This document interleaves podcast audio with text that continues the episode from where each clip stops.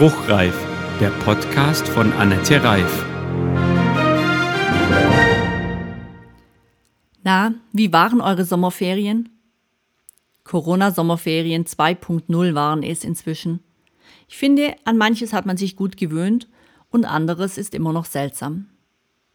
Ich hoffe, ihr konntet etwas durchschnaufen, Kräfte sammeln und den Blick schärfen. Tatsächlich habe ich mir im August auch zwei Wochen Erholung gegönnt, was unheimlich gut tat. Dieser Podcast heißt Der schönste Urlaub meines Lebens und von diesem Urlaub möchte ich euch erzählen. Beziehungsweise, weil ich mich nicht richtig daran erinnere, gebe ich euch die Geschichte weiter, die meine Mutter gerne erzählt. 1985 verbrachten wir die Ferien in Wieg auf Föhr. Mein Vater war ja Eisenbahner und auf Föhr gab es ein Hotel des Bundesbahnsozialwerks. Zu Beginn des Urlaubs hatte ich einen Unfall, habe mir kompliziert den Ellenbogen gebrochen und musste daraufhin operiert werden. Föhr hat zwar nur einige tausend Einwohner, aber ein eigenes Krankenhaus und so habe ich große Teile des Urlaubs dort im Krankenhaus verbracht. Es war ein sehr kleines Haus mit wenigen Betten und ich war das einzige Kind. Also wurde ich vom Personal liebevoll umsorgt, bespielt und bei Laune gehalten. Als ich entlassen wurde und es zurück nach Aldingen ging, sagte ich beim Abschied laut meiner Mutter, das war der schönste Urlaub meines Lebens. Warum ich das gesagt habe? Ich gehe davon aus, dass ich die ungeteilte Aufmerksamkeit genossen habe. Das Schlimme, die Schmerzen, die Narkose und so weiter wurden davon total überdeckt.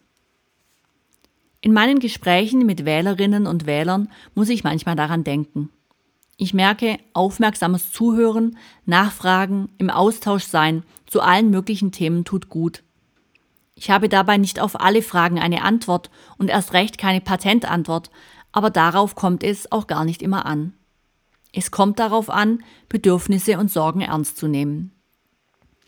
Als Politikerin möchte ich das im Gedächtnis behalten. Ich möchte ganz nah an den Menschen im Wahlkreis dranbleiben und gleichzeitig Meinungen und Sachstand von Experten in meine Entscheidungen einfließen lassen. Das nehme ich mir fest vor. Momentan befinde ich mich im Wahlkampfurlaub. Die vier Wochen vor dem Wahltag habe ich mir freigenommen, um im Wahlkreis unterwegs zu sein. Haustürbesuche, Termine bei Institutionen, Firmen, Einrichtungen, Podiumsdiskussionen und Marktplatzstände bestimmen meinen momentanen Alltag. Und ich genieße jede Minute. Der Austausch ist zu 99 Prozent auf Augenhöhe, voll ehrlichem Interesse und spannenden Fragen.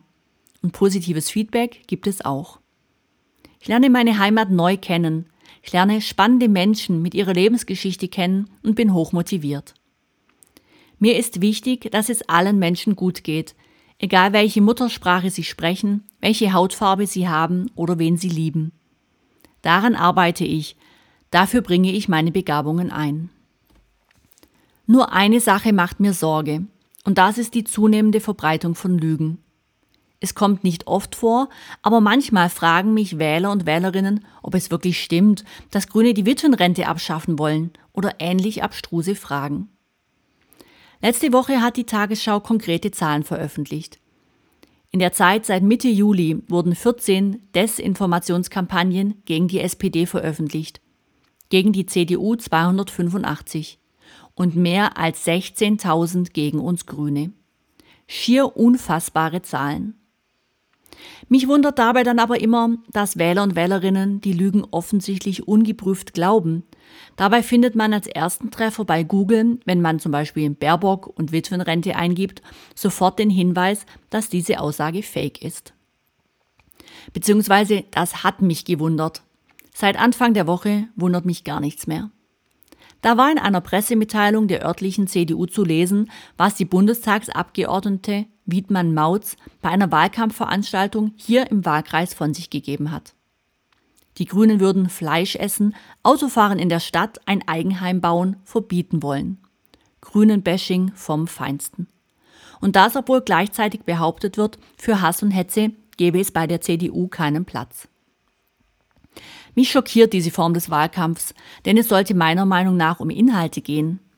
Ein gutes Leben für alle Menschen und wie dies ermöglicht werden kann, das ist doch jetzt wichtig. Die Klimafrage gehört dabei zu den Themen, die mir die größte Sorge macht.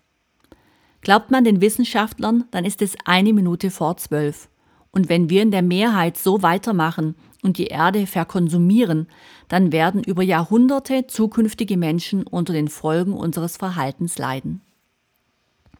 Armin Laschet sagte 2019 bei Anne Will noch den Satz, aus irgendeinem Grund ist das Klimathema plötzlich ein weltweites Thema geworden. Ich habe das Video selbst gesehen. Jetzt, wo das Thema der Bevölkerung wirklich wichtig ist, wird es plötzlich auch von der CDU proklamiert. Dass der Klimawandel menschengemacht ist, wird von demokratischen Parteien immerhin nicht mehr bestritten. Aber wie der CO2-Ausstoß verringert werden soll, wird nicht klar. Die CDU wird den Kohleausstieg nicht vorziehen, positioniert sich nicht klar, wie der Ausbau der erneuerbaren Energien beschleunigt werden soll, wird die Massentierhaltung nicht einschränken, ist gegen ein Tempolimit, positioniert sich nicht zum Thema klimaschädliche Subventionen und tut zu wenig dafür, dass die CO2-Preiserhöhung sozial gerecht gestaltet wird. Mit so wenig Klimaschutzideen wird offensichtlich Angstmacherei benötigt, um die Bevölkerung zu motivieren, schwarz zu wählen. Anders kann ich mir auch nicht erklären, dass Maria-Lena Weiß auf Instagram grüne Politik als Verbots- und Bevormundungspolitik bezeichnet. Vorurteile, die nichts mit grüner Politik zu tun haben. Nun sind es noch zwei Wochen bis zur Wahl. Zwei Urlaubswochen, in denen ich unterwegs sein werde, um mich und unsere grünen Ideen für die Gesellschaft noch bekannter zu machen. Und hoffentlich werde ich in zwei Wochen sagen, das war der zweitschönste Urlaub meines Lebens.